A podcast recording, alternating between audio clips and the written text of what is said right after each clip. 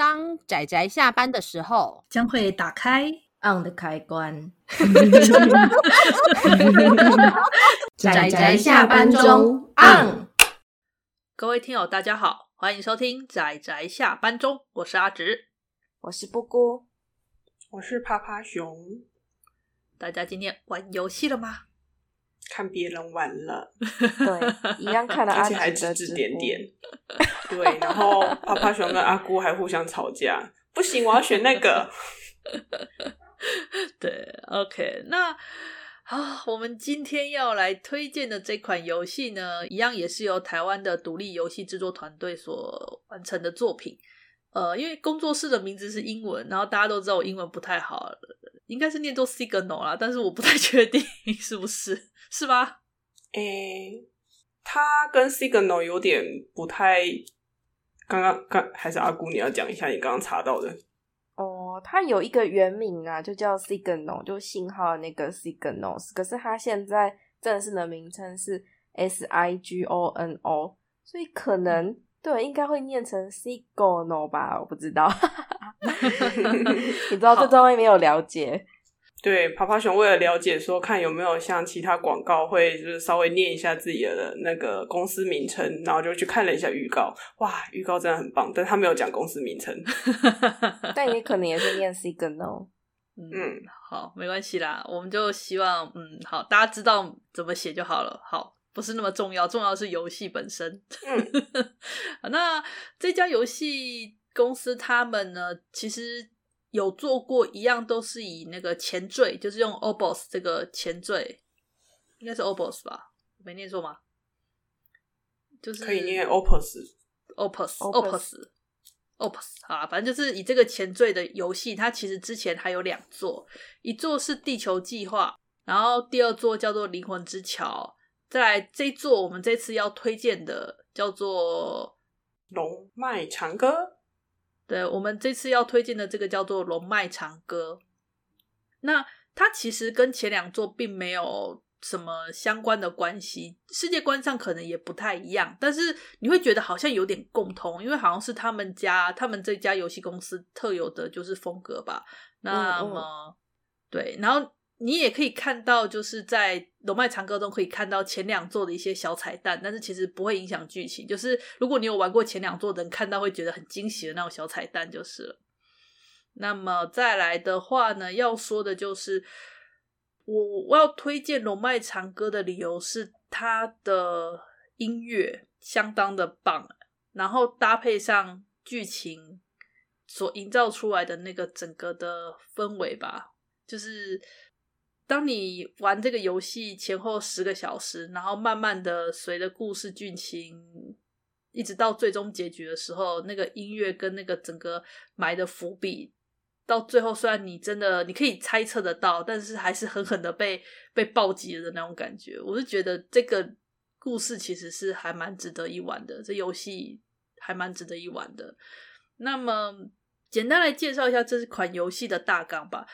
这款游戏它是一个以太空歌剧的那种就宇宙时代作为背景，不过呢，它是很特殊的地方在它是一种东方式风格的背景，大家可能会有点难以想象，可是实际上它就是那种相当漂亮的结合了一种东洋风味，因为像龙脉这种东西其实就是非常的亚洲这种东方式风格才会用的东西。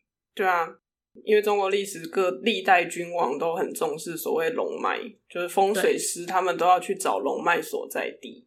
对对对，可是，在游戏之中，龙脉它其实指的是一种矿矿产或矿山之类之类的存在，嗯、所以要带着水管出发，不是？其实这个讲起来有点复杂，因为它是一个非常呃庞大的大故事跟复杂背景下的一个。我会直接定义它是一个爱情故事。嗯嗯，相较于之前的两座，之前的两座《地球计划》跟《灵魂之桥》，他们是属于那种有点主角，他们是背负着一种比较大的任务的存在。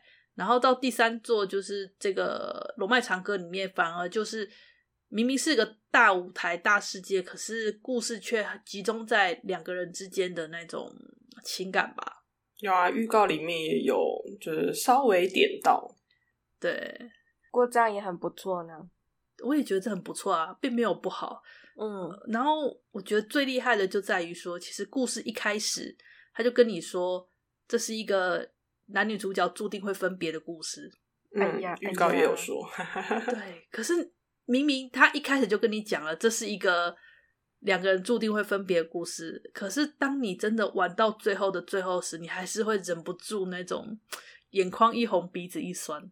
嗯，这就是我为什么觉得这游戏很厉害，就是它整个气氛的渲染，那个音乐跟那个节奏的 tempo 掌握，真的到那一刻，你就真的还是那种，哦，把你的 情把你的情绪情层层堆叠，然后到最后爆发出来。嗯，对。但是阿紫还是一边吐槽说，他的台词实在是有一点。僵硬，我是已经把它当做他们家的特色了，就是我一直笑他说他们家的台词写的都很用力，但即使这么用力，你还是可以感受到那种感情的冲击力。对啊，就就其实如果他们的台词再更润色一点会更好了。可是我是觉得他们从以前地球计划到现在都是这种 feel 的话，我只是想说就当他们家的写作风格就好了，他们家编剧风格就是这样。可以哦，嗯，可以哦。那至于在游戏部分，因为毕竟它是游戏嘛，但是我觉得，虽然相较于前两座，那简直是可有可无的游戏，这一座的游戏勉勉强强还算是个游戏。但是，真要我说，我觉得它跟市面上的游戏比起来，还是差了逊色很多。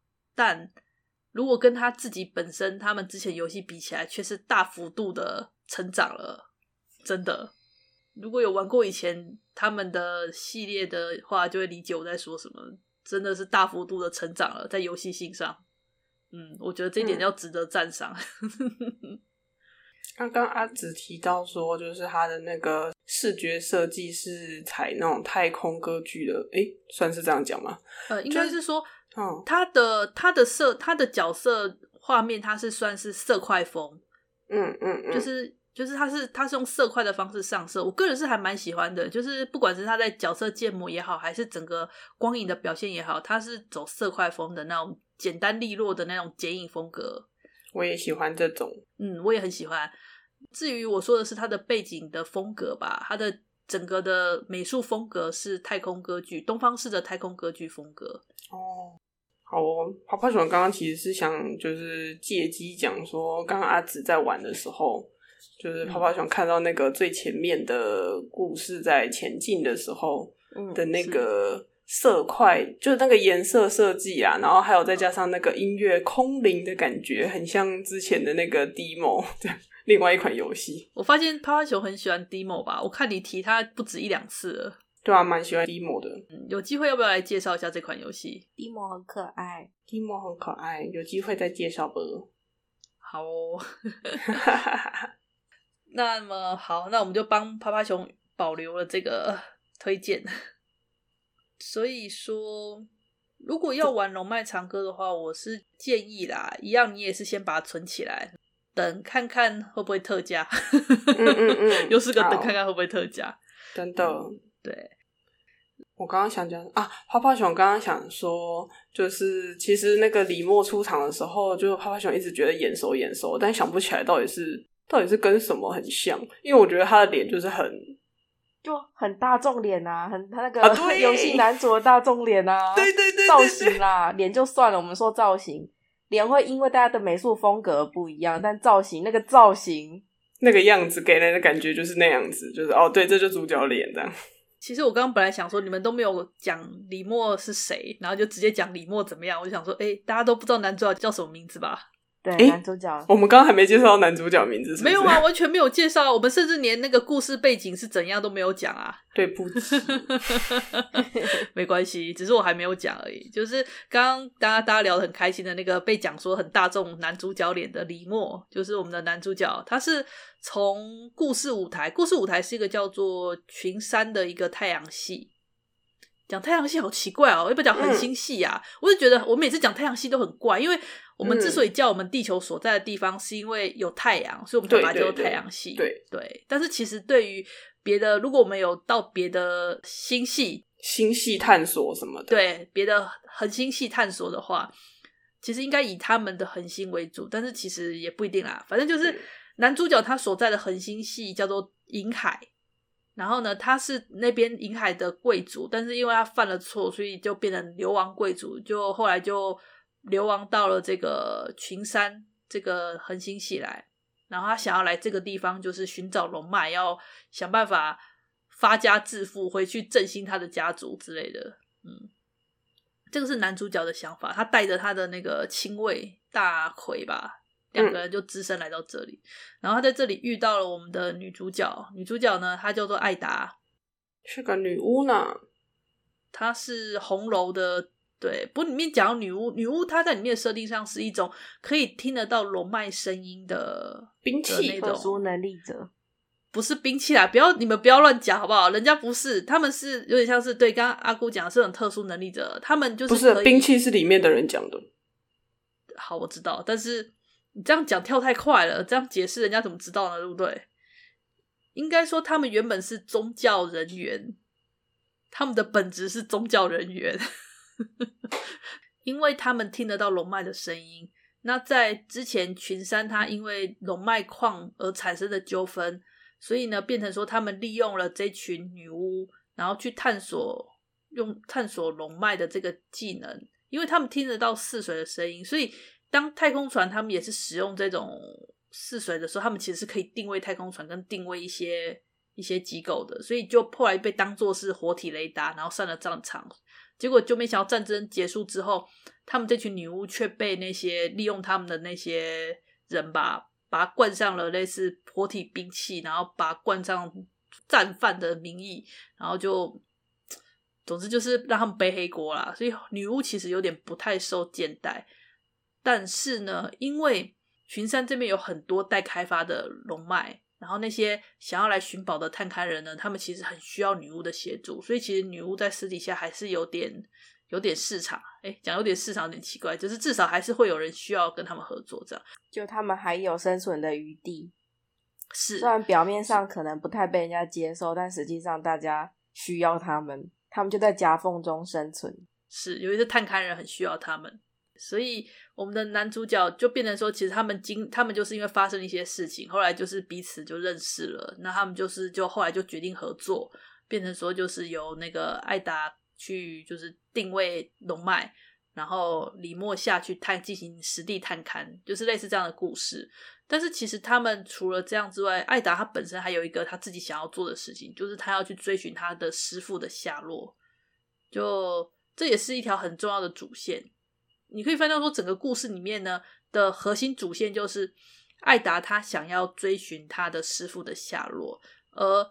我们的男主角则是他希望能够寻找足够多的龙脉，然后回去振兴他的家族，守护他的家人。其实男主角他的愿望是守护家人，而女主角的愿望其实是怎么讲？不被丢下。不过这个其实是到后来才会慢慢的随着故事解说之后才会知道的一个事情啦。然后所以当你慢慢了解到说他们的所思所想。然后一直随着故事，然后一些很多很多的事件，然后到最后推向的那个最终结局吧，就是觉得哦天啊，那个情感的那种哎，嗯，那种复杂的感觉，就让人觉得啊、哦、很好。我觉得嗯，可以十个小时可以，我可以。不过看到这个阿紫玩的第三款呢、啊，然后综合我们前面一个礼拜讲的另外两款游戏，倾听话语跟文字游戏。嗯我对以我这少少的见识来判断，我觉得游戏很大的种类或者是很大部分，它都会留下一个开放式结局呢？有吗？就算感觉无法去判断说它到底是 HE 还是 Bad Ending，但会让人有一种它至少还留有可能性的这种味道。有吗？有吗？或者是就算是 Happy Ending，也不会完全的 Happy Ending。bad ending 也难以说是 bad ending。呃，我觉得那也是现在流行吧，但是我觉得这不一定哎、欸，因为其实很难讲哎、欸，还是有很多游戏有就是明确的 happy ending 啊，跟那个 bad ending 这样子。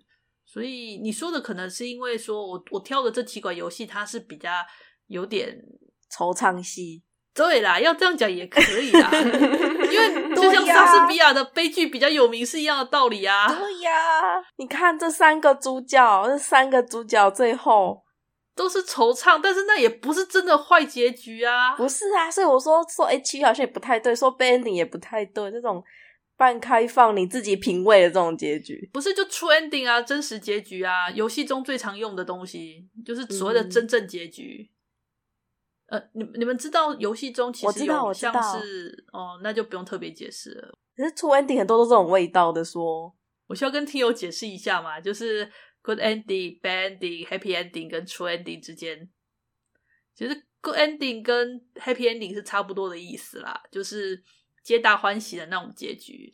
那 bad ending 的话，通常不是你死掉了，就是那个坏结局。至于 true ending 呢，就是真实结局，但是。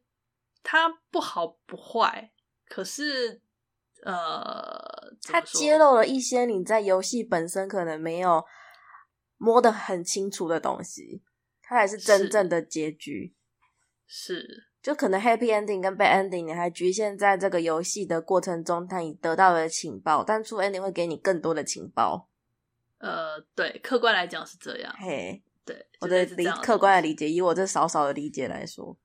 对，那因为呢，我是想说啦，毕竟像一些动作游戏啊，或者是一些比较建设游戏，它还是有一点门槛在。就是像阿姑就常常跟我抱怨说，她的那个手残，可能玩不起一些游戏，所以我就想，诶，那我也顺便介绍一下这种手残手残党应该也玩得起来的游戏。有，我感受到了，我切身的感受到了。有哦，这款《龙脉长歌》就是它比较像电子小说啦，光是没有时间限制，这点就太棒了。是哦，你很怕那种有压力要你快速做出抉择的那种。对呀，我明明是休闲游戏来着，我为什么要这么紧张？可是有人就觉得刺激啊，会追求那个，所以这就是人的追求不一样啦。所以我就想说，推荐这种剧情向的作品嘛，我个人也很喜欢，而且重点是音乐真的超好听。你光买他的音乐就觉得很划算，他们这一个游戏团队的音乐吧都很好听，真的非常棒。前面两款的音乐很好听吗？也很好听哦，我也很喜欢。啊、之前的两款好像都有出手机游戏吧，所以我在想这一款应该也有吧。哦，有，所以那个灵魂之桥其实我有玩过哦。哦，对，在阿紫推荐龙脉长歌之前，因为评价很不错呢，所以其实有我有出于尝试的。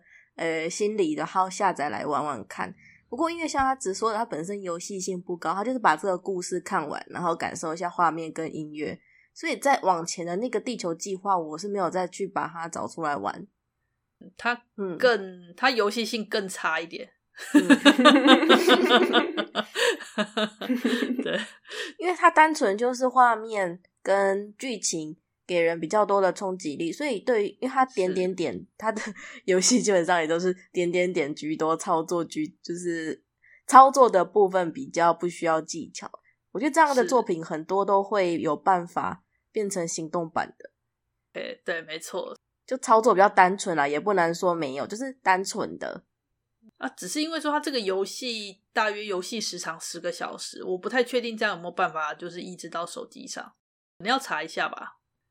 好，那我是想说，像这样子音乐也很不错，然后剧情看了也让我挺感动的故事，想推荐给大家。而且那个美术吧，重点是我真的非常喜欢，而且激赏他那个东方式的太空格局这个点子的发想。对，这点子发想太天才了，我好喜欢哦。那美术风格我也很喜欢。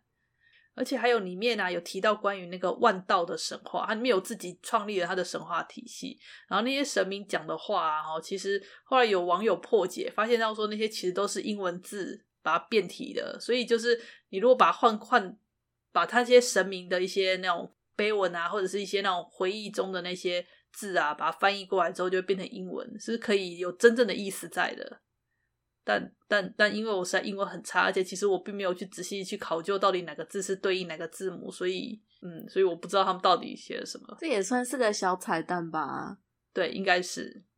之前是哦，那个魔戒，不是说托尔金在里面那些魔界的语言，其实它也是自成一套体系吗？嗯，是啊，因为托尔金他本身是语言学家，所以他精灵语跟矮人语是他真的自己写的。对呀、啊，够厉害。只要是语言的体系，它如果成了体系，它就会有可以追溯的逻辑链嘛。虽然可能有些逻辑链并不是那么的呃清晰，但总是会有一些规律，尤其是拼音文字。然后我据我所知，那种魔界粉，对喜欢魔界的人，对于这个是特别的热情。是对啊，所以这是一个很棒的彩蛋。对，如果你喜欢那个世界观的话，嗯，对，不过它应该也是简单的翻译过来而已啦，就只是就是简单的把英文字母变成了他们的那个万道的那个碑文的字而已。对，可能它也不到一大套，但是至少还是有有逻辑可言的，可以探寻的这种小彩蛋。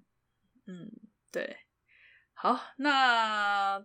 差不多今天的推荐就到这里啦，就希望大家有机会可以玩玩看这一款游戏。就下哎、欸，下一次就是最后一款了嘛？对，下一次下一次会稍微有一点技巧。我觉得那个技巧对我来讲有点困难了，就我听阿紫这样讲，可能吧。OK，那就希望大家会期待，那也希望大家会喜欢我们的推荐，那就下次再见啦。大家拜拜，拜拜拜。啊，上班，上班，我们要工作，下班了，回去回去工作喽。